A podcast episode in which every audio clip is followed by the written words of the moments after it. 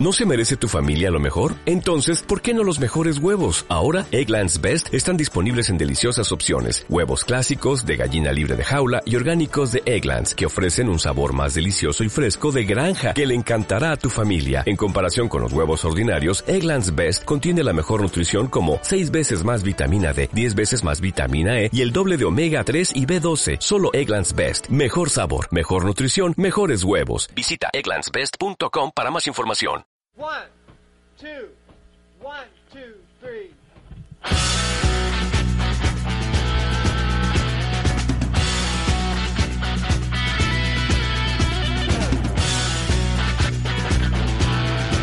Overtime, el podcast del deporte americano.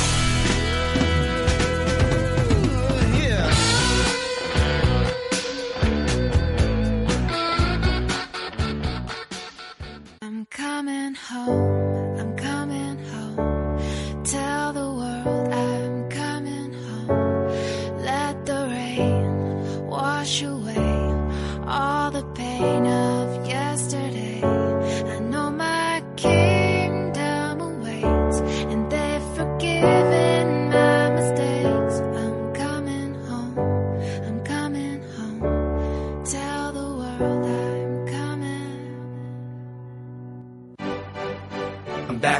back where I belong. Yeah, I never felt so Yeah. strong. And I'm back, I'm baby. feeling like there's nothing that I can't try. Nothing. And if you with me, put Yeah, your hands put your high. hands high. Bienvenidos a la sección de baloncesto de Overtime. Yo soy Óscar de la Vega y como siempre me acompaña José Lisón. Buenas a todos, chicos. Eh, hoy vamos a hablar un poco de las finales de conferencia, que por lo que parece tampoco van a tener mucha más historia que las semis, y luego un poquito del orden del draft, que, que ha sido esta semana. Bueno, esto lo estamos grabando a viernes, Sí. y si quieres empezamos por las finales de conferencia. Venga, vamos a ello. Nos vamos primero, nos vamos primero a la del oeste, que han jugado dos partidos, los dos en, en casa de Cleveland, digo de, De Golden State. De- en- han jugado los dos en Oakland. Primero ganó, bueno, han ganado los dos los Warriors, el primero bastante más disputado que el segundo. Primero creo que fue De dos, ¿no? 113, 111. Creo que sí. Espérate, lo confirmo. Sí, ahora. fue, yo creo que fue de dos para Warriors, sí, 113 111 y el segundo ya sí fue Golden State por paliza 100 a 136. Sí, de, de, Es decir, que yo creo que lo más interesante de esta serie, bueno, y el factor que la va a decidir es que a mediados del tercer cuarto del primer partido iba San Antonio ganando de 22, Ujú. creo recordar, y, y en dos jugadas prácticamente seguidas eh, Kawhi Leonard, que ya venía tocado del tobillo, se lo tuerce. Sí, La segunda, digamos que con la participación sospechosa de Pachulia sí.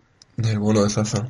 y, y eh, justo eh, después de la lesión de Kawhi Leonard, Golden State mete un parcial, creo que fue de 19-0, Ujú. se mete en el partido, finalmente lo ganan, gracias a un carry que estuvo muy muy acertado y en el último cuarto Durant y, y yo creo que ahí acabó la serie con la lesión de Kawhi y haber perdido un partido yendo más 22 Sí, pues yo creo que la moral de San Antonio se, se rompió un poquito sí. El, y ya lo vimos en el segundo partido que no tuvo nada de historia. Sí las- el segundo partido realmente es que el único que, que intentó luchar algo, bueno, intentarlo, que pudo hacer algo fue Jonathan Simmons, que esto no Fue Jonathan Simmons.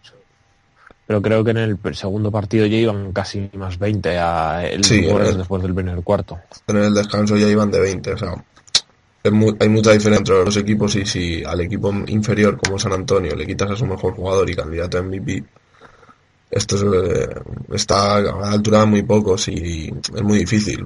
Los Warriors son el, si no es el mejor quinteto, mejor quinteto de la historia de la NBA, poco le falta. Veremos a ver, pero yo la serie la veo muy complicada. Dicen que Kawhi va a forzar para jugar el tercero porque es, o sea, es el partido de vida o muerte que el tiempo de tener San Antonio de esperanza, que es ganar el tercero. Bueno, realmente ganan los dos que tienen casa ahora, pero yo la serie la veo Pero O es que es muy 4-0 difícil. o- o 4 A ver, es que tienes que ganar, eh, tienes que ganar cuatro partidos de cinco a estos Warriors Es que es muy complicado. y Nos, yo creo que no están preparados. nos hubiese dado nos hubiese dado la serie el primer partido que lo hubiese ganado San Antonio eso nos hubiese dado mucha serie y encima hay que recordar que bueno pues no tienen a Tony Parker tampoco y quieras o no su principal man- su principal arma ofensiva que es la Marcus no en el segundo partido no estuvo realmente no apareció y tu- tuvo que tirar el carril Jo- Jonathan Simmons entonces pues eso explica la diferencia de puntos que hubo en el segundo partido además de el bajón anímico que te supone perder una ventaja de 22 puntos en el primero. San Antonio muy, es inferior a Golden State y bueno, yo creo que sus playoffs son muy meritorios consiguiendo ganar a Houston y hasta aquí han llegado. Si es que o sea, hay dos equipos muy superiores a la liga y, y esto es lo que ha conseguido la NBA y ya está, ¿qué vamos a hacer?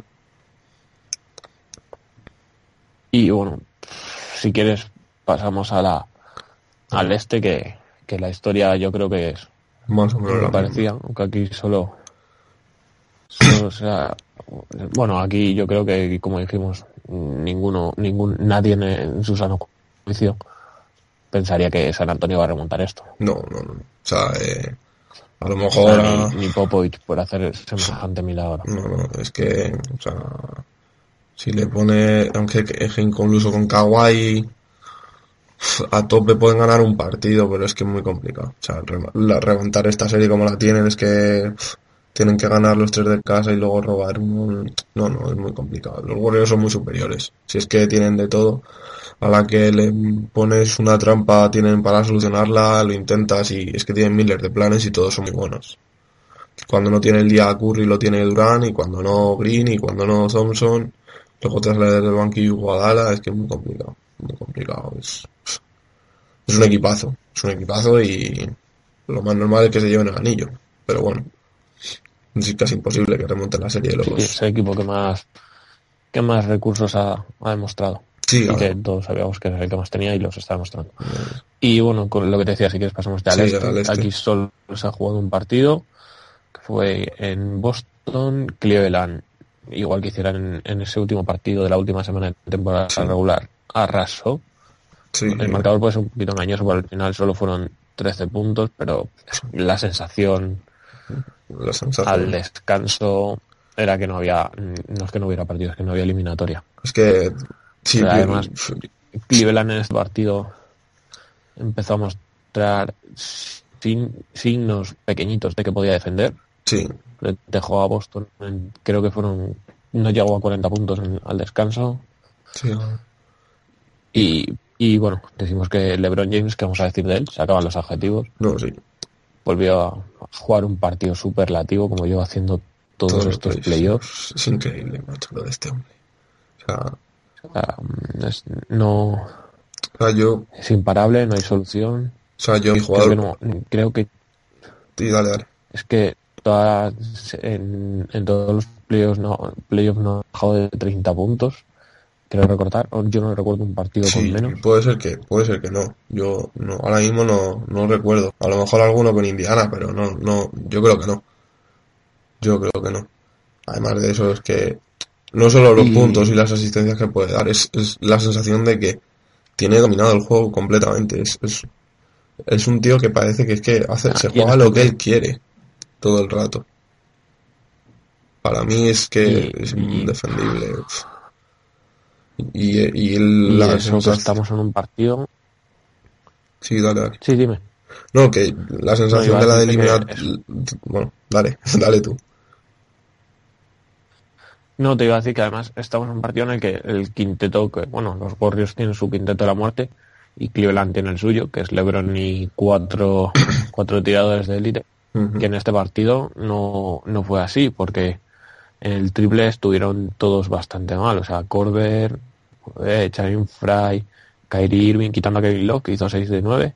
El resto estuvo bastante mal desde la línea de 3 y Sí. aún así dominaron el partido. No, no, no. Y la sensación de que me deja a mí el partido es que se jugó a lo que quiso LeBron todo, cada minuto de la, del partido y es la presentación para la eliminatoria, porque si los Celtics pelean el partido, es bueno, lo pierden, pierden de 10, pero lo pelean tienen sensación de que puede, puede peligrar el partido para Cleveland, pero es que no, no hubo ninguna sensación de que Cleveland podía perder el partido.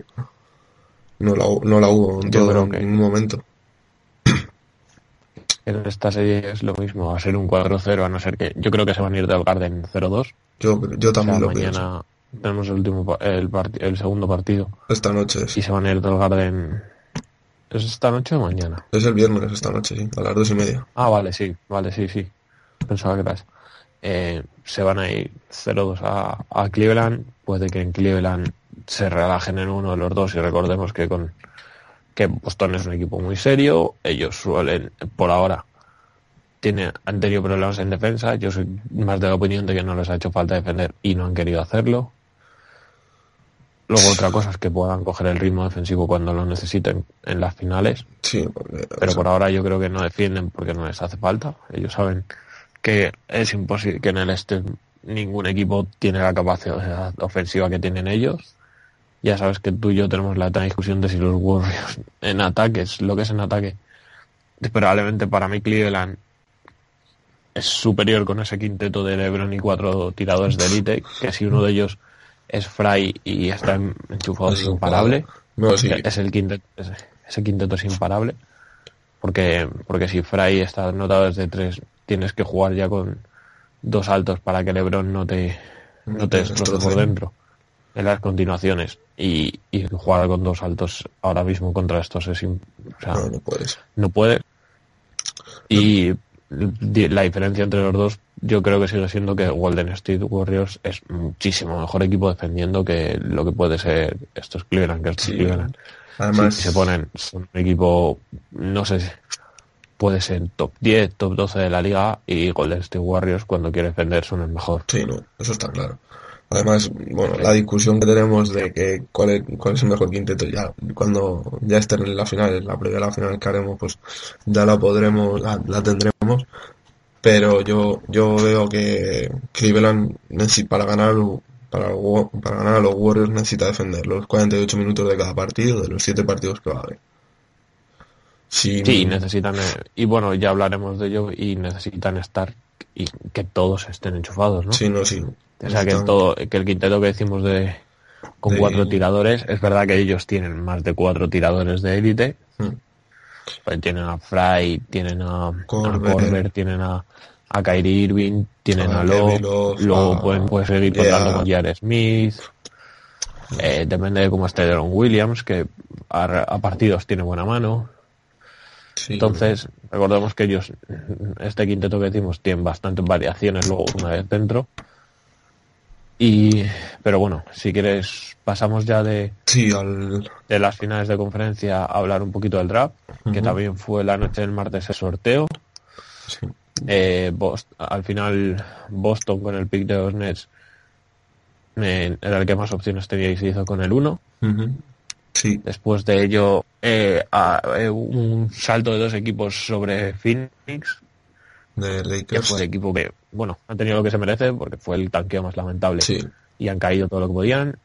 Y les, y les saltaron los Lakers, que la clave, yo creo que, que saltaron al número 2 y la clave no es esto, sino que no pierden el pick El con pick, Filadelfia. Y no pierden y no pierden el de, ya no pueden perder el de 2019 con Orlando, que si lo hubieran perdido este año hubieran tenido, hubieran perdido el pick de 2017 y el de 2019 pro- de- protegido con Orlando y ahora lo salvan y son dos segundas rondas. Y luego otro swap en otro traspaso lamentable, el primero de Divac, que le regaló a, a Sam Hinkie cuando todavía estaba en Filadelfia, que es, el general manager todavía da réditos. El intercambio de rondas entre Filadelfia y Sacramento para este draft. Sacramento al final quedó tercero y se le saltó. O sea, cambió el pick con Filadelfia, que obtienes el número 3. Ujú. Luego el número 4 hemos dicho para los Phoenix. Eh, los Kings se quedan con el 5 de Filadelfia. El 6 es para Orlando. El 7 era para Minnesota, que ganó el sorteo a, a los Knicks, que eligen octavos. El noveno es Dallas. Y el décimo, otra vez Sacramento, por el trade de De- Bruce Cousins. Esos son, son los. Sí, yo es el top 10 del próximo draft. Y los grandes triunfadores podríamos decir que son tanto los Lakers por salvar el pick como Boston por tener el número uno, por confirmar el número uno. Yo creo. Y te quería preguntar, ¿tú tradearías el número uno por Paul George? Si fuera de. Yo si fuera, yo creo, si fuera los dos equipos lo haría. Si fueran los Lakers también. Sí. No, bueno. Es que yo siendo los- por Paul George. A ver, yo, eh, el pick número uno de Boston yo lo haría. Sí, hombre, siendo Tanto Boston, sí. Boston, porque no me acuerdo en que estuve yendo en un podcast hace nada. Y tienen razón, por ejemplo, cuando que Markel Fultz, porque decimos va a ser el número uno Sí, prácticamente fijo. seguro. Y ya está, que si va a ser una superestrella, pero mira, recordamos, y saben este ejemplo, el trade de 2014 que mandó a Wiggins, Por los. Anthony Bennett a, a Minnesota por, Por Love. por Cleveland, por Kevin Love. Y, y fijándonos en ese trade, tú, eh, Kevin Love es peor jugador que Paul George y era peor jugador de lo que ahora es Paul George. Sí. Además, Y Cleveland, no dudo- eh, y, y- y de lo que se hablaba de Wiggins cuando salió del, uni- del instituto, es que ese chico iba a ser la, El nuevo la LeBron. reencarnación de LeBron con Jordan y cosas de todo el mundo. Sí, y luego es tenía verdad que, y luego todos. vemos que Wiggins no ha sido para tanto, por lo tanto, a ver, los picks de draft, tienen un potencial, pueden tener un potencial eterno, lo que quieras. Pero luego hay que desarrollarlos y tienen que salir. sí, efectivamente. Y Cleveland no dudo, bueno, LeBron Cleveland no dudarán un segundo en dar un pick uno, que supuestamente iba a marcar una época, por un tío que les iba a hacer ganar. Claro, Por tanto, yo creo que Boston debería Boston. tomar ejemplo y, Sí. y decir, mira, a Indiana te damos el pick uno por Paul George, que luego tienes el riesgo que todo el mundo dice que, que se quiere ir a los Lakers en 2018, pero es lo que están diciendo. Yo creo que Sí, nadie en su sano juicio abandona Boston, llega el momento que es un equipo que probablemente con él vaya a estar peleando por las finales de la NBA, por un Sí. equipo eh, que va a ganar los Lakers el año que viene. No, no, no. Los 30 Lakers el año que viene, como ganar, como mucho ganarán 30-35 partidos. El- Claro, entonces el- vas a abandonar un proyecto ganador no, no, por sí. uno en el que paguen menos y ganen y por una banda de chavales que Por todavía no han demostrado que no y no tienen mucha Por- pinta de, de tener cabeza. Por mucho que sea el sueño del Intentar chico jugar en los Lakers. O sea, yo creo que él sí se queda en Indiana. Él va a firmar por Lakers cuando, cuando si se queda en Indiana, yo creo que va a firmar por Lakers. Eh, yo si fuera Danny Ainge, o sea, no tardaba ni un segundo en llamar y darle el número uno a Indiana y Indiana lo, hace- lo va a aceptar. O sea, eso Claro, y, y Indiana lo que hablamos, vas a perder al jugador por un año, por un año y te quedas un pick uno, y que reconstruyes a- entre Mark, eh, Markel Fultz y Miles Turner, además tienes tus picks, sí, claro, sí. Indiana que- recordemos que yo creo que no es un equipo que es de mala costumbre, que elijan mal en estas rondas medias que suele que suele coger él. Sí, claro. suele estar siempre rondándose el número Indiana entre el 15, el 20, algún año que no se mete en playoff, pero generalmente no suele tener un pick de top 10. Y, y- pero aún así suelen sacar rendimiento, entonces yo tenía a Markel Fultz, tengo a Miles Turner, son dos jugadores sobre los que puedo reconstruir y ya veremos. Sí, no. Y Boston es lo que decimos. Boston- Paul George, eh, a Boston ya hemos visto este año, claro, que no le da, que Hombre, por eso- mucho a Isaiah eh, a un nivel superlativo no, no le va a dar. No No, le es va un dar, jugador, no es un que- jugador para, que les dé para competir con con Cleveland. ni con Cleveland ni bueno, con los Warriors, olvídate. Pero, o sea, el nivel de Paul George es que ahora mismo es una superestrella de la liga y, y se convertiría en el mejor jugador de la plantilla. Con unos un, un apoyo y un sistema que le va a ayudar bastante y que, vamos, o sea, yo no entiendo, no sé los aficionados de los Celtics que opinan sobre esto, pero yo soy de los Lakers y yo si fuera de los Celtics estaría, vamos, loco por que cogieran a Paul George por el 1. En caso diferente serían los Lakers que yo no daría el 2. ¿Por qué? Porque realmente Paul George, ahora los Lakers, ¿qué hace? Te va a pasar a 30, de 35 a 40 partidos. 40 partidos, para ganar 40 partidos da igual, no te vas a meter en playoff y lo que necesitas es que los chavales funcionen. Vas a meter a un, a un veterano, por así decirlo, a un, con un vestuario lleno de chavales que llevan 2-3 años en la liga.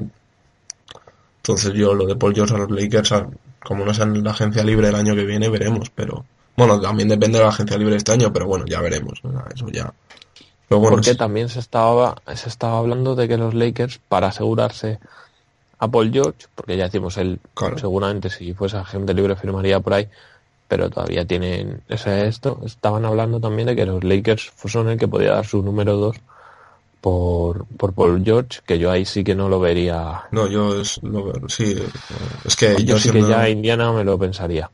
Bueno, por el 2 yo, Ok. yo si fuera Indiana sí también lo daba, porque luego, ¿qué te- ¿tú crees que en febrero te van a, te van a llegar mejores opciones que, que esa? Y además ya te ha dicho que no va a renovar. Yo creo que por el 2, si te, te vas a llevar a Fulls o te vas a llevar a Alonso. Si no, te puedes llevar a Monk también si te gusta más, pero no sé. Yo con el 2 Pues no. elegiría a Alonso Ball, pero también es que estoy enamorado Yo creo que yo creo que Monk, lo que hablamos, bueno, ya hablaremos, de- ya tendremos tiempo para hablar del draft. Yo creo que debería ser el pick de, seguramente sería, podría ser el jugador que más utilidad le vea a Filadelfia. Sí, Pero bueno, eso ya, yo creo que ya lo hablaremos. sí, bueno, pues si quieres lo vamos dejando por aquí. Lo dejamos por, por esta semana. Y bueno, ya hablaremos de las finales, que tiene pinta de que La semana el año, el, la semana que viene vamos a tener ya las, la- los dos equipos finalistas y para hablar del tema de draft y agencia libre ya tendremos tiempo. Sí.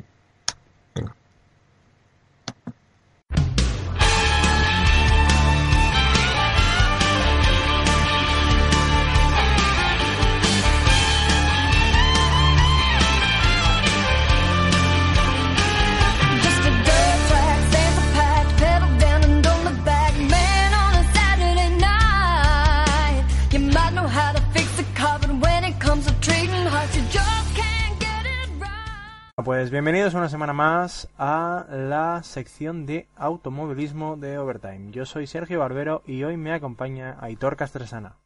Ey, Bueno, vamos a empezar con la NASCAR y vamos a empezar hablando de la carrera de la pasada semana en Kansas, de la cual Aitor nos va a traer los detalles. eh, pues la verdad es que fue una carrera bastante interesante para ser nuestros queridos tribales de milla y media. Eh, la poli consiguió Ryan Blaney, que, de Wood Brothers, que bueno, eh, hace tiempo que no conseguían resultados y, parece que este año están bastante bien. Hay que decir que, es la anterior escudería de Trevor Bayne antes de pasarse a, a Rouse Fenway. Y ahora, pues eh, en Rouse Fenway se está comiendo los mocos y, y Ryan Blaney lo está haciendo muy bien con Wood Brothers. Eh, de hecho, la pole es uf, hace mucho. Y nada, eh, el primer segmento se lo llevó Busch, que hizo una carrera, bastante sólida. Eh, con la pista caliente fue el mejor, claramente, y, se llevó el primer segmento.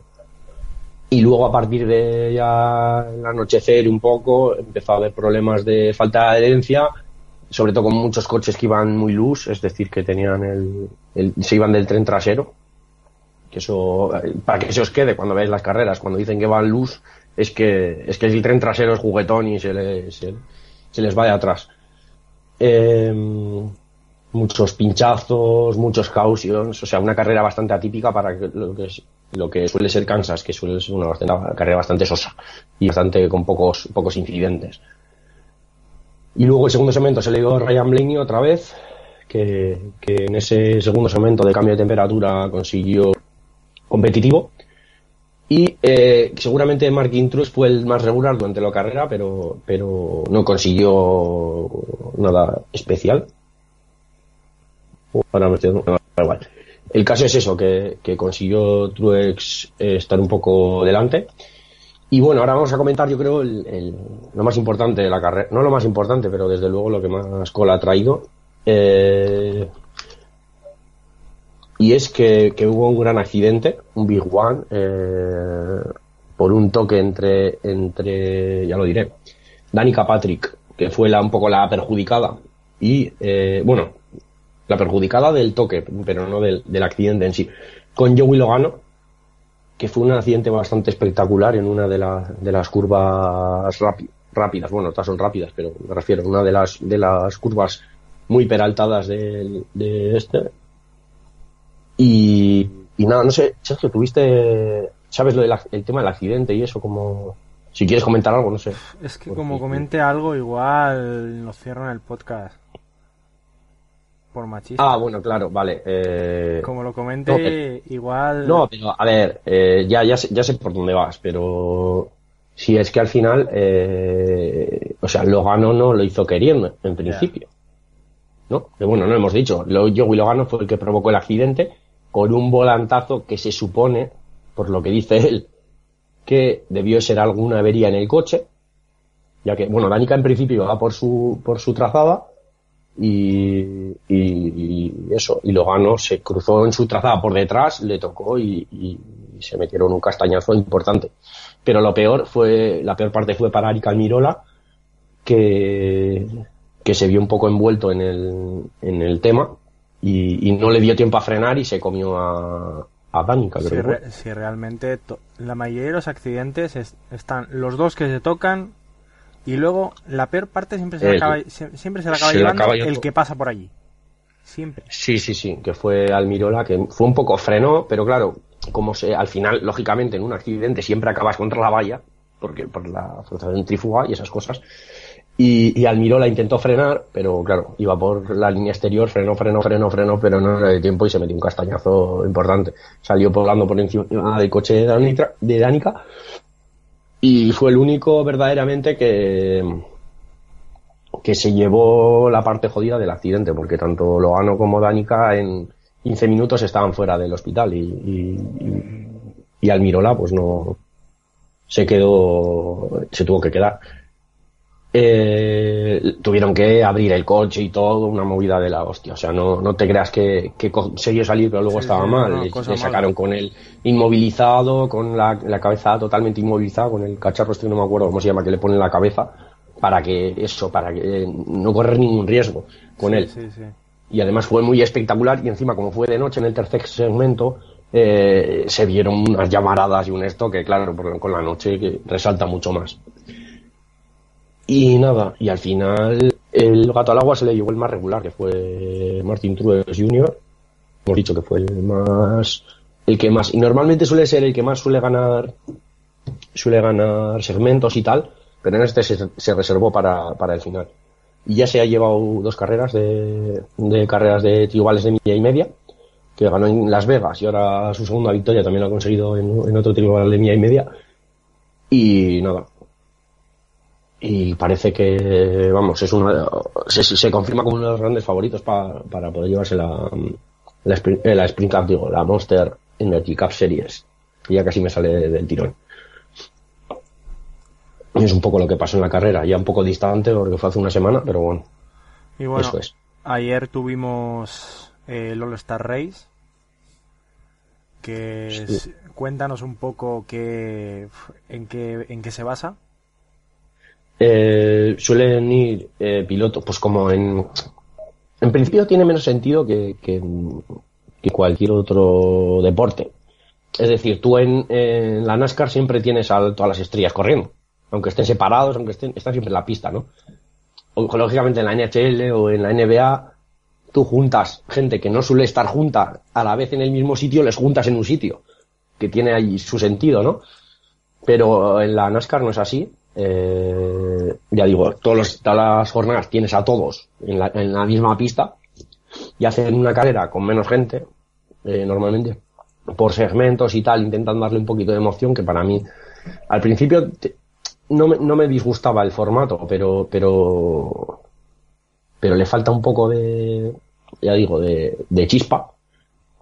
Y nada, lo más curioso, lo más esto es que le dan un millón de dólares al que. Entonces, al final, sí es competitivo. Hacen que sea competitivo con esos premios o, esas cosas. Pero en la NMB, por ejemplo, ya no, no sirve para nada, ya que este año han quitado lo de que el ganador del All-Star tiene ventaja de campo en las World Series.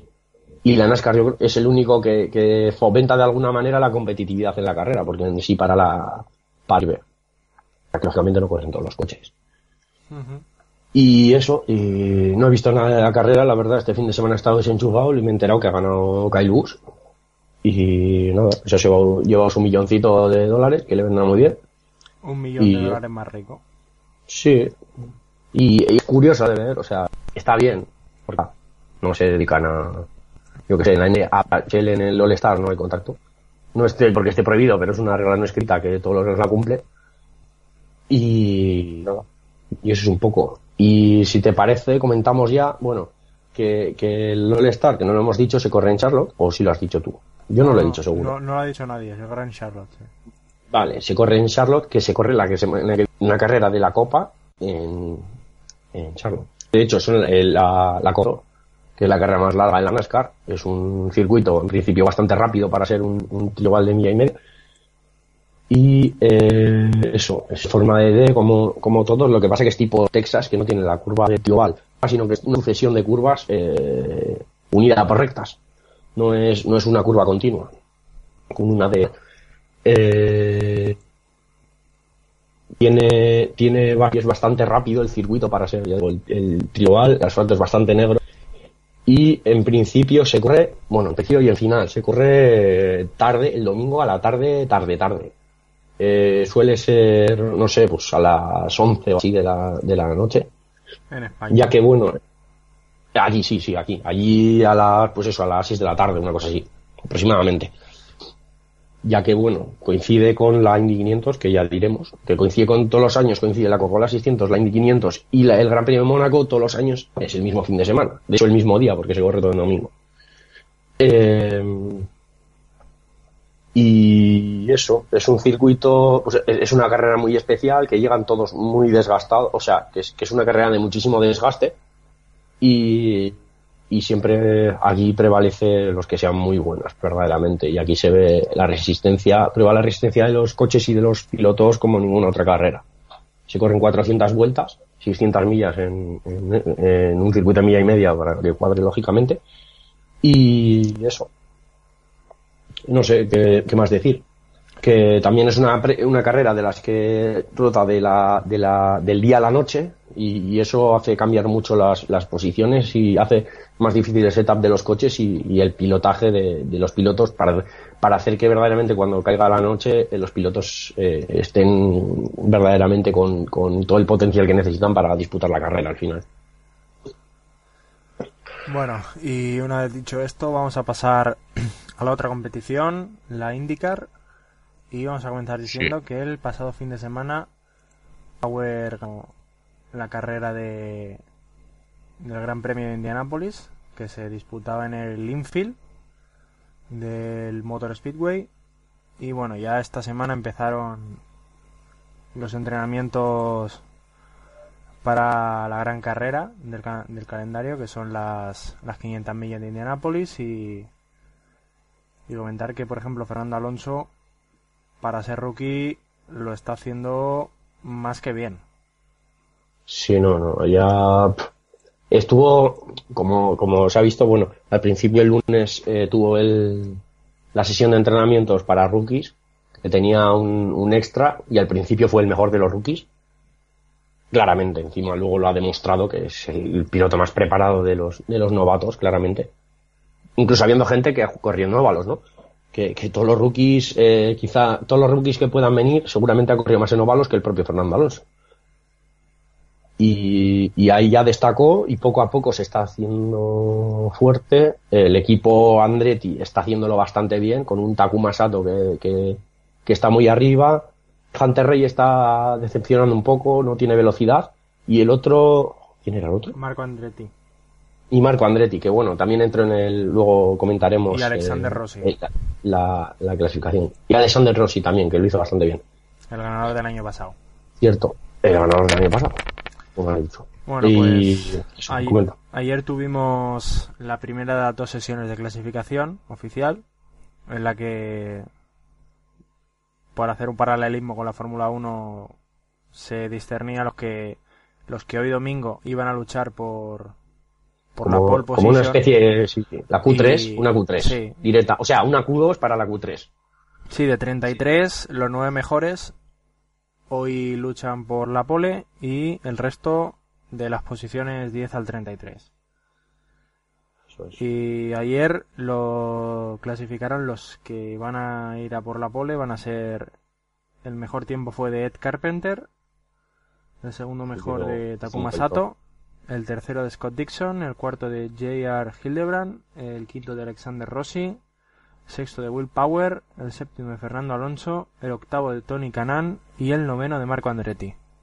Moretti que entró, que entró justito, justito, pero, pero sí le dio. Y Dixon también estaba ahí. eh, que Dixon no... el tercero. No, Dixon no, perdón. Eh, Canan, que dijo, "Ah, no sé, andará justo y al final. Canan hizo la vuelta bastante pronto. Y, y luego estaba, estaba pendiente porque, claro, él iba a estar, depende cómo estuviera la cosa, iba a estar ahí. Iba, o iba a quedarse fuera o iba a entrar por poco. Y al final consiguió entrar. Y comentar que alguien que iba a estar posiblemente ahí si no se hubiera pegado eh, la hostia del fin de semana eh, fue el franchute Sebastián Burdé. que- Sí, sí, no, se metió un castañazo por poco se importante. mata.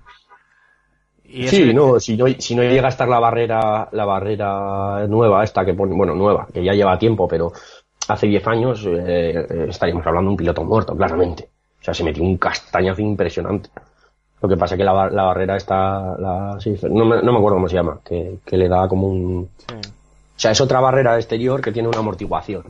Y, y eso absorbe bastante porque el golpe. Yo he oído que a 270, pero yo creo que fue a más de 300, ¿eh? Porque en la curva iría a, a A ver, 360 o llevaba- así. Tiene que ser 320 fijo. Venía haciendo una velocidad media de, do- de 232, no, me parece. No, dos- 231 y pico. O sea, estaba para, para ponerse primero bien. Muy bien. No, no, pero lleva- llevaba una media de 232, ¿eh? En las dos vueltas que llevaba.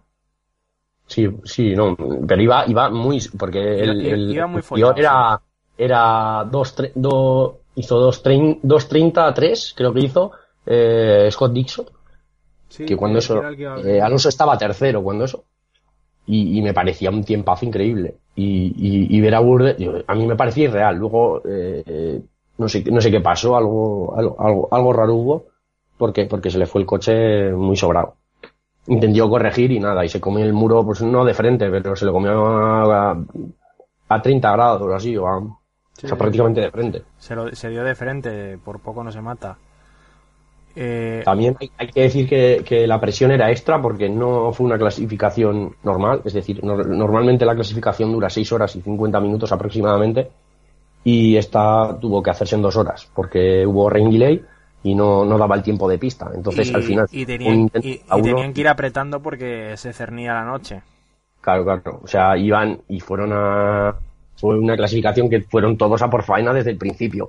Y lógicamente, pues algunos, algunos se lo tomaron con filosofía y dijeron, bueno, da igual, es un óvalo, voy a poder remontar tal. Y otros fueron a machete. Y Burde iba muy, muy, muy fuerte y, tuvo el problemilla ese.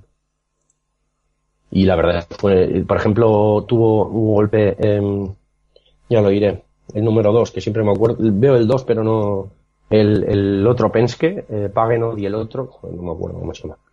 Ahora mismo. No, no me sale. No me sale. Siempre, es que me sale Hildebrand siempre y no Hildebrand. Es- es- ¿sabes? Siempre que quiero decir ese nombre me sale Hildebrand, pero no es Hildebrand. Power es de Penske. Sí, sí, no, digo Power, el otro. El otro me refiero el 1 y el 2. Son el 1 y el 2, que son Pagenot y el otro. Que no me acuerdo. A ver, Team El Penske. Newgarden. Newgarden, sí. que fue un golpe bastante más, a pesar de ser gordo, eh, fue bastante más liviano que el de, que el de, el de Burde. y Burde pinta- Le van a operar hoy, Vamos, creo. que Burde Le no va a correr. No tiene pinta que vaya a correr. No sé si le sustituirán o, o Mira, correrán 32 o Los, ya veremos. los Penske son eh, Castroneves, Power, Montoya, Pagenot y Newgarden. Newgarden, eso es. Cinco máximo, ¿no? Son. Sí. Creo. sí. Eh, Andretti son cinco también. Así que con la, con la Andretti, de Alonso. Andretti tiene seis. ¿Seis? ¿Sí? Son los cuatro que corren habitualmente, Alonso y otro rookie. Ah, otro rookie tienen. Sí. Y supongo que en Indy, de carta blanca. campeonato supongo que, que pondrán más límite, pero bueno. Lógicamente más coches que en, que en una carrera. Tiene el el límite más alto, son 33, eh, 3 máximo. Este año, como se han presentado 33, pues todos estaban clasificados. Incluso un chaval, que, bueno, un chaval, el tío este de 49 años, que ahora mismo no me acuerdo cómo se llama, que decían eso, que, que había corrido la primera Indy 500 pues hace casi 30 años. Un, un ídolo. Y Bueno. Pues eso. Hoy Y Alonso, la verdad es que, y hay que, yo tengo que valorarlo y tengo que decir que lo que ha hecho Alonso es increíble. Y yo no soy fan de Alonso, pero, pero, pero es increíble. tiene un mérito y los que solo los que saben de motor saben el mérito verdadero que tiene Alonso, porque todo el mundo dice, ma, pero es que un óvalo no sé qué, es que un óvalo no sé cuál. En dos semanas eh, tener, mostrar ese nivel de pilotaje, incluso para Alonso, me parece increíble. Incluso para el talento que tiene Alonso, me refiero. A ver, es que un óvalo de pro es, es fácil porque bueno, pues esto igual. Pero, pero es Pero que el mínimo el, pro- con el problema es el problema es saber cómo cómo sobrellevarlo. Que- Es lo difícil que va a ser manejar el coche en carrera, eh, andar con tráfico, Claro, va ese- ese es el verdadero reto de Alonso. Alonso- Porque hasta Alonso- ahora Alonso que pilote rápido no, no es ninguna novedad. El problema viene la gestión de la carrera, la gestión de, Claro. de- de- con el este, con el spotter, con el to- pass. todo, todo, todo lo que es una pero en India hay push to pass. Sí, creo que sí, no, sí, ¿no? sí, en Indy sí. Pensaba que Sí, es, bueno, un, es un minuto, me parece. Tienes un minuto de push to push. Lo, Pero vamos, lo, administras, es- lo administras como quieras. La verdad es que está muy bien lo que ha hecho Alonso y nada, y veremos el esperemos, no sé, no sé cómo grabaremos el siguiente programa, intentaremos grabar esta semana y, y comentaremos cómo, Yo el cómo se siguiente ve. programa lo grabaría después de la carrera. O sea, un Sí, porque lunes. bueno, al final hoy, hoy sabremos el, el puesto de inicio de Alonso. Que a ver, que, Ya veremos. que realmente lo, me, lo único que positivo de quedar entre los nueve primeros. A ver, si, si haces la pole, mira, es, es algo que dices, has hecho la pole. Pero que Queda para la historia al final. Es, es lo único, es el es único. lo único, porque, lo porque luego, importante eh, de quedar entre los nueve primeros es eso, asegurarte que estás entre los nueve primeros. y que, Pero que, te vas a, que te ahí- vas a evitar montoneras. Sí, sí. Es, eh, salir eso, el sexto, el séptimo, es perfecto por, por eso, porque te, te- por Evita- todos los días que te. montoneras y encima tienes tienes drag. Sí, sí, por eso. Eh, y nada, intentar buscar en la carrera, intentar buscar la rueda buena y tirar para adelante. Es lo que le va a tocar. Bueno, pues que lo nada, dejamos aquí aquí lo dejamos. y vamos a la siguiente sección.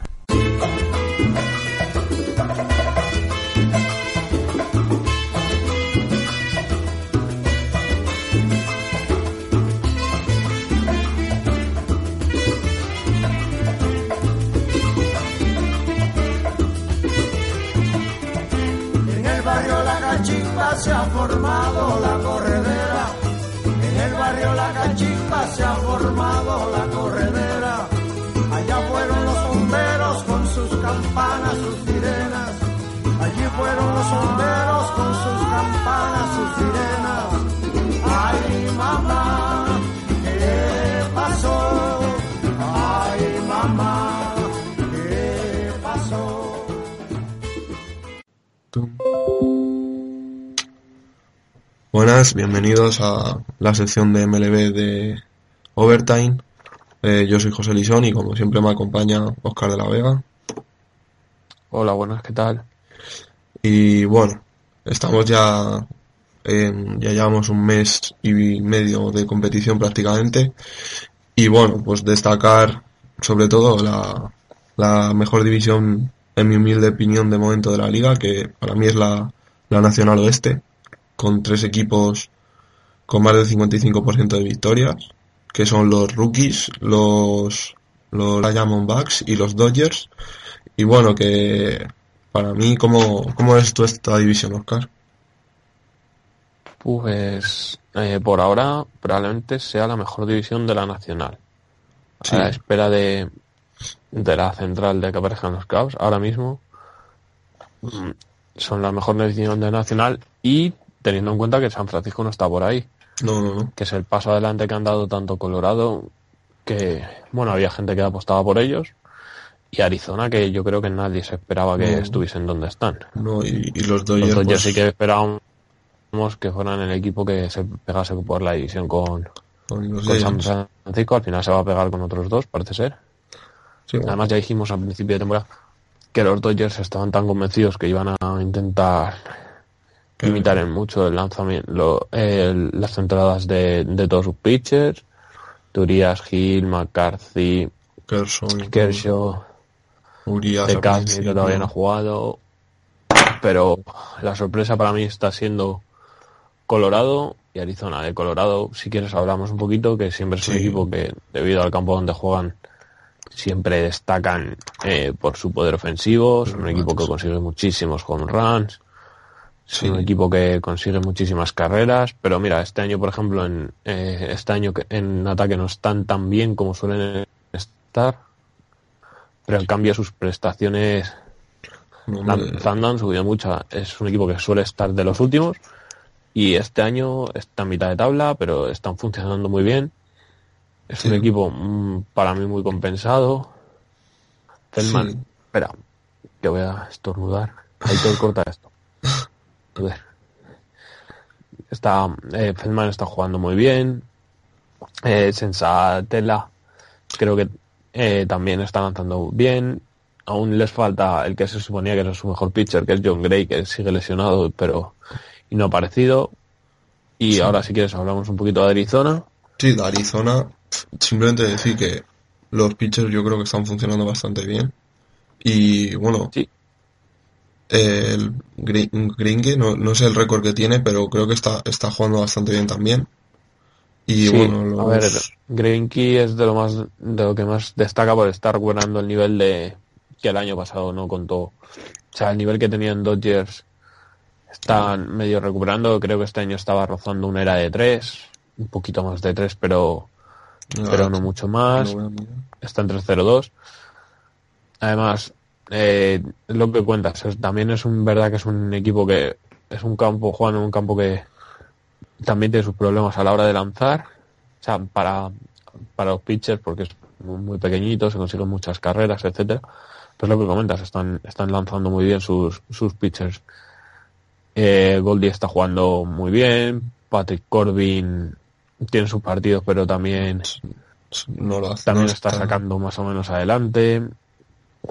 Y en ataque, eh, eh, ahora está lesionado, pero AJ Polo lo han notado mucho, que el año pasado no pudo jugar. Y es uno de los mejores outfielders de la liga.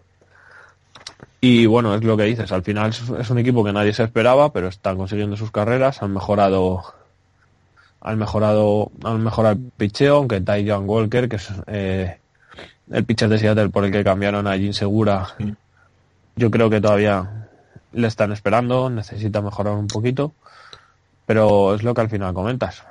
Son, dos equipos muy parecidos, son dos Sí. equipos que, Depende mucho de... que, na- que tienen mucho poder, pero nunca han destacado por esto, eh, por el picheo. Este año parece que han dado un pasito adelante en eso y están ahí arriba. Sí, nada más. Llevan tres victorias, o sea, llevan buena semana, llevan tres victorias seguidas. Y yo les veo, yo creo que pueden llegar, pueden complicarnos la división a los Dodgers, yo lo veo. Más que Colorado, a lo mejor Arizona, porque Claro. no sé si va a Porque- mantener el nivel Colorado de este de bateo que está, que se supone que puede mantener, pero no sé. Luego, Al final esto, esto lo que te trae es que tienes una división muy competitiva. sí, no, no, no. Y como hablamos, y, y son equipos contra los que tienes que jugar muchos partidos a lo largo del año. Son casi 20 partidos los que tienes que jugar contra cada uno de ellos y, y, te van, y os- se van a robar muchos partidos. Sí, O sea, tanto entre ellos tres como yo creo que Giants que poco a poco está medio, me, me está mejorando. medio está mejorando. San Diego que eh, es verdad que no que no va a hacer nada, pero no es el desastre que, Que que imaginábamos. mucho vaticinábamos a principio de temporada. Para nada. Están rozando el 35, entonces al final ahí se van a quitar muchas victorias y, y, y eso te puede costar una plaza de wildcard. A ver, eh, estos equipos tienen la ventaja de que la Nacional Este, La, este está... tanto Washington, es un desastre y ahí supuestamente iba a salir una wildcard o un, un rival para la wildcard como los Mets que no va a salir. Y en la central, Pues estamos esperando los Cavs en Bueno. la central. entonces en la central, y la central si quieres ahora hablaremos un poquito del por el tema de Milwaukee, también está muy nivelada, pero con un- está nivelada un pasito por detrás. Sí, Digamos que si aquí los equipos están en victorias 24-18 eh, los... por encima de las derrotas, en el caso de la nacional, de Son la central, seis. son, son cuatro, son cinco los que Dos. están por encima jugándola, entonces de ahí te pueden salir. Pero es lo que decimos, es una división que, que va a estar muy, que, que como decimos, parece que va a estar muy entreten- entretenida hasta el final. Sí, además yo creo que Yo creo que se la aca- acabarán llevando los Dodgers porque para mí tienen la plantilla más completa y mejor de la división.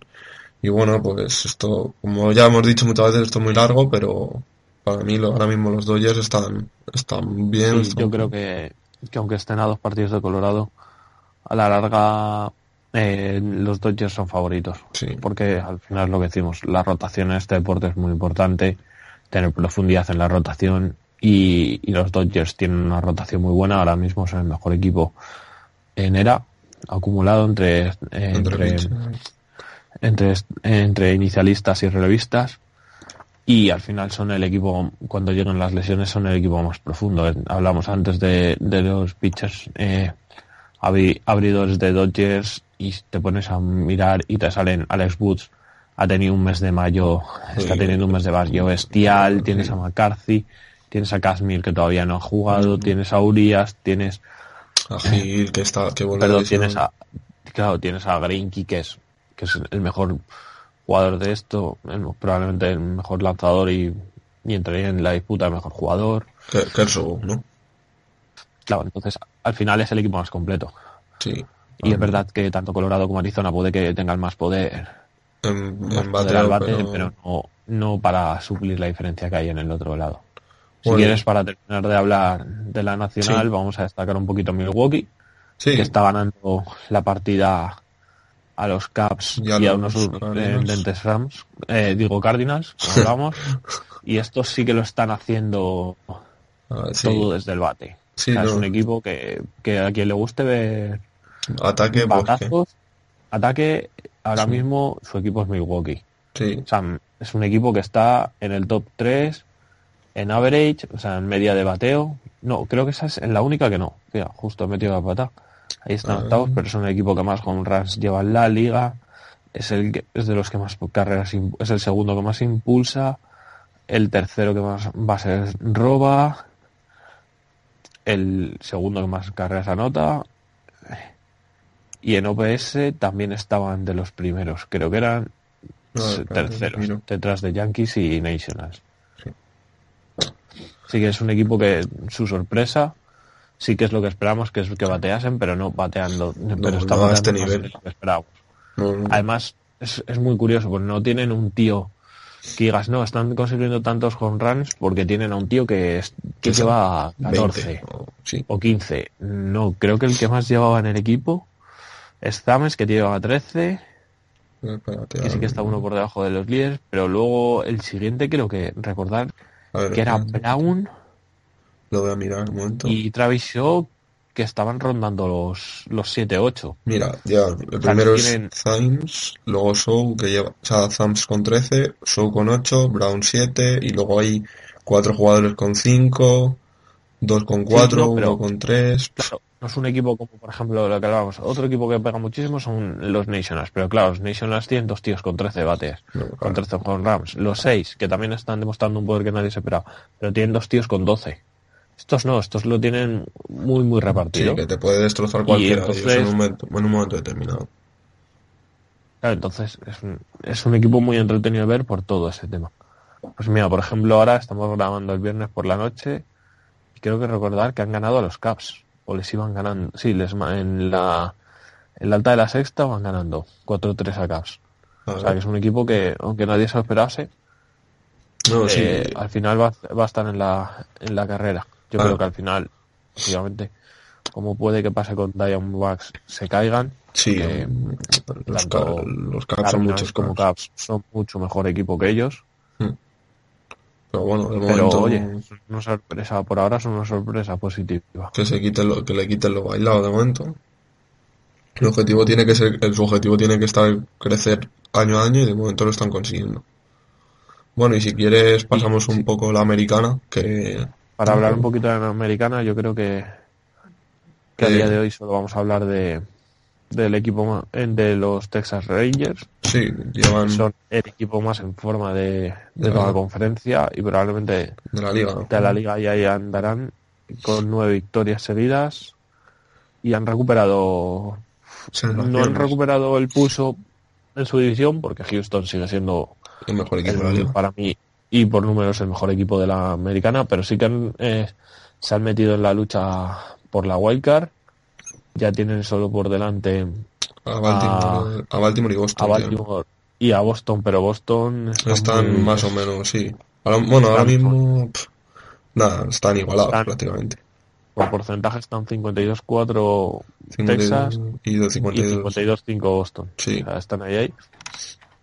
Sí, Es la, lucha de Texas tiene que ser pelear por la wildcard porque la división va a estar muy, muy complicada.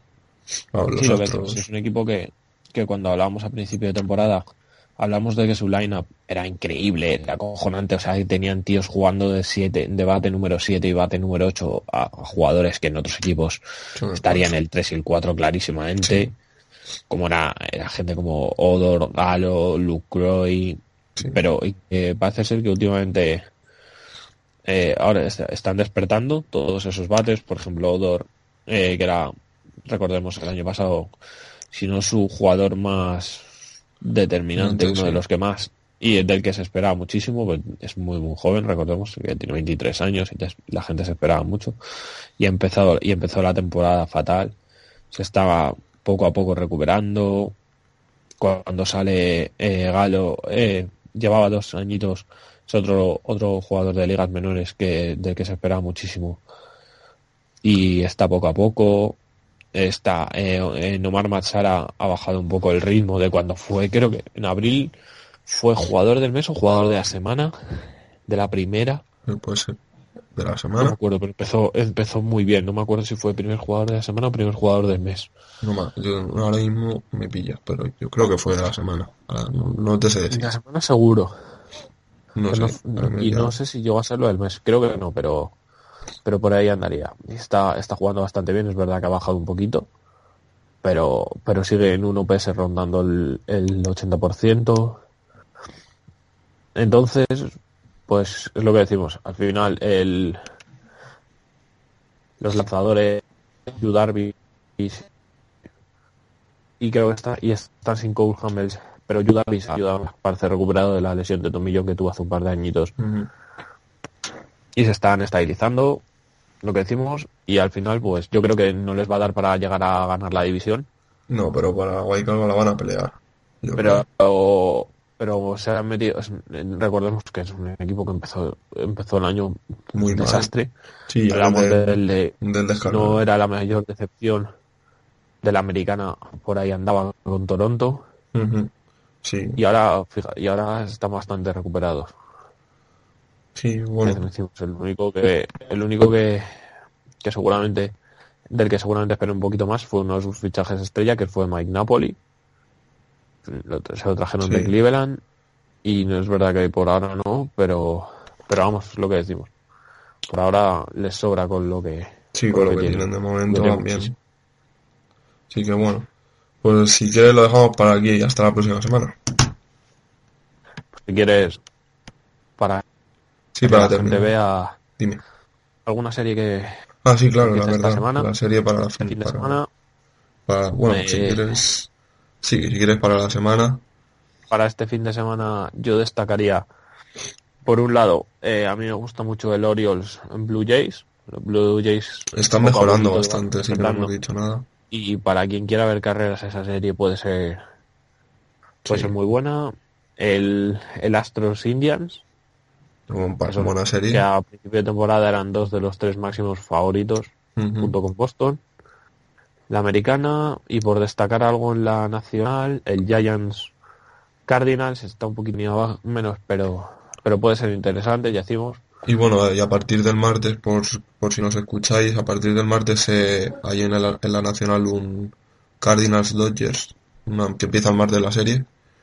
Y además, eh, bueno, un Cubs Giants que que tampoco... puede estar muy sí que que al final los Giants es lo que decimos está muy mal no tiene la bancarne pero son los Giants y dan Y- un poquito y siempre van a darte un poquito de dar por culo.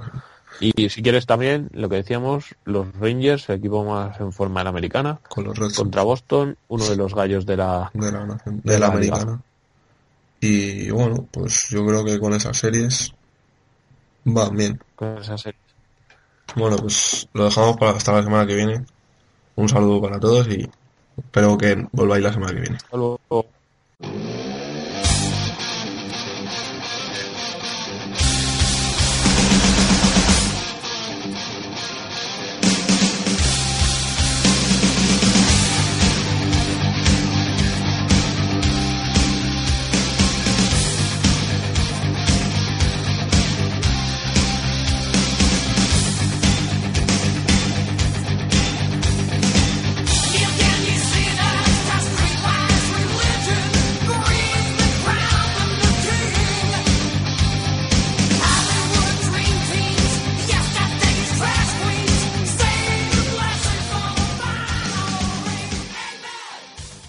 Vamos con la sección de NHL de Overtime. Eh, yo soy Héctor Castresana y conmigo está Sergio Barbero. Hola, ¿qué tal? Y vamos a, a repasar cómo van las finales de conferencia, que bueno, es lo que, lo que están ahora. Y empezamos por el este, por ejemplo. Eh, tenemos la serie Ottawa-Pittsburgh, que ahora mismo va empate a dos con el último partido ganado de los Penguins. Y no sé, la verdad es que está siendo bastante curioso, ¿no? Porque todos pensábamos que Pittsburgh iba, iba a arrasar y, y parece ser que no. Todos pensabais. Pensábamos, a ver, a ver, los, los comunes mortales con cerebro. Perdón, no decirlo. No, es que es verdad, a ver, joder, eh, sobre el papel me vas a decir que va a ganar Ottawa a Pittsburgh. Yo ya dije que la final iba a ser Ottawa-Anaheim. Sí, claro, pero te, estás tirando los triplazos de 15, que por cierto, bien en la conferencia oeste, pero eso luego lo hablamos. Eh, no sé, es que Ottawa está haciendo unos playoffs increíbles. O sea, a ver, no está siendo tanta sorpresa precisamente por eso, porque Ottawa está haciéndolo muy bien. Lo que pasa que, claro, estaba haciéndolo bien por el lado débil del cuadro. Claro, eh, a Pittsburgh le ha tocado todos, todas las putadas. Y la última, eliminar en el Game 7 a, a los Washington Capitals. Ottawa, mira, la- esta serie está siendo muy igualada, cosa que nadie esperaba. Y Tú, tú, pero porque te tiras desde el triple, lo has acertado. Lo demás, no, pero el, juicio, todo- aunque, aunque Ottawa estaba haciendo unos grandes playoffs, Calla, calla ya, pesado. Eh, bueno, iba a decir, eh, todos los partidos están siendo muy igualados, salvo, salvo alguno. El primero ganó Ottawa en, el primero que se disputó en Pittsburgh ganó Ottawa en la prórroga, 2-1. El segundo ganó Pittsburgh 1-0 y casi al final. El quinto, digo el quinto, hostia. el tercero. El, ter- tercero fue la paliza. El tercero que se disputó en Ottawa, eh, bueno, pues metió Ottawa, le metió cuatro goles en el primer periodo, Cinco, casi ¿no? seguidos. Ah, cuatro en el primer periodo, sí. eh, y con esa renta acabó el partido 5-1. Y el último partido que se jugó la madrugada del viernes al sábado, eh, Pittsburgh y- se puso 3-0 eh, pronto, pero luego Ottawa sí que le metió dos goles y estuvo a punto de forzar la prórroga. Sí, es que es eso, Pittsburgh, si, si pone a funcionar la maquinaria, Ottawa no tiene ninguna Espérate, esperanza en, vengo, en principio de ganar. Pero el problema es que, claro, eh, sobre todo, que no hemos dicho, el, tercer partido, eh, Fleury se comió cuatro, cuatro goles en un periodo, como ha dicho Sergio, y fue sustituido por, por el suplente, que bueno, el suplente en principio que era el titular del principio, que era Matt Murray. Y la verdad es que a Pittsburgh ese, ese cambio de, ¿cómo decirlo? De, de eso, de portero le ha dado una moral que, que le está ayudando a partir, a partir de ahí parecen hasta otros y, y, y- todo, o sea, y, simplemente por el cambio de portero, ¿no? Un Marc André Fleury que, que en principio no, no contaba y que, mm, o sea, no contaba, que se supone que Murray ya le había quitado el puesto y, ahora pues está, ahora ha vuelto, se supone, el portero que tenía que estar y, y están tirando con él y el último partido lo han ganado. Que debería ser eso, debería ser una serie para Pittsburgh, a pesar de, del mucho esfuerzo que está haciendo Ottawa, que está defendiendo muy bien y, y todas esas cosas, ¿no? Bueno, pues sobre todo por Ottawa, el portero Ander- Andersen, me parece que se llama. An- Anderson. Anderson. Mm, No sé qué. ¿Cómo es? No me lo puedo creer. Da igual. Anderson, sí. Anderson ha estado, ha estado bastante bien y sobre todo Carlson, Carlson, Carlson pero bueno. de otro- en otro nivel está.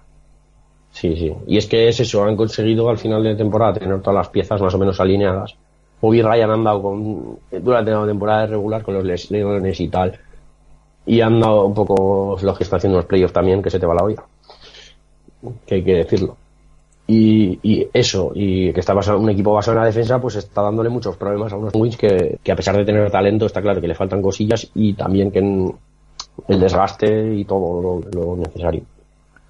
O sea, todo lo necesario, todo lo que, todo lo que ha tenido, vamos, que, eh, que es complicado. La serie contra, contra Washington fue muy difícil y, y yo creo que están pagando el- lo duro que está haciendo el cuadro. Y bueno, tengo una sensación rara, porque es como, no, no voy con los Penguins, pero eh, está causado de simpatía por lo que, cómo están tirando los partidos adelante, porque al final los Penguins no hago que girarles.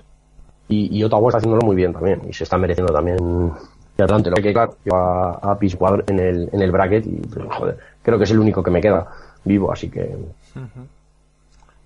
por acertar algo. bueno, y ahora vamos con la otra serie, si te parece. Sí. Que es eh, eh, Nashville Predators contra eh, Anaheim Ducks. Que eh, va ganando Nashville 3-2. Eh, tuvieron partido anoche. Y, y la verdad es que no sé, eh, está siendo un poco parecida ¿no? la serie. Quizá Nashville tenga similitud con, con Ottawa, lo que pasa que con, con más nivel para mí. Y Anaheim es un Pittsburgh venía menos, con, con mucho talento, ¿no? Con, Co- eh, con Cory Perry, con Reslav y toda, esta- gente. A ver, eh, es que es una serie que también está muy igualada y, y anoche se puso por delante de Ana, digo, Nashville, pero se podía haber puesto lo mismo Jaime. Sí, la verdad es que si hay algo de final playoff de este año de la NHL es la igualdad.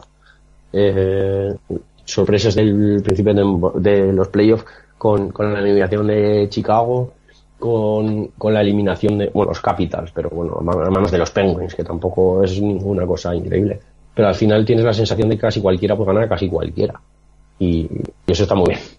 Para, para el aficionado neutral, sobre todo, ya que, bueno, nuestros equipos los dos están en, en casita.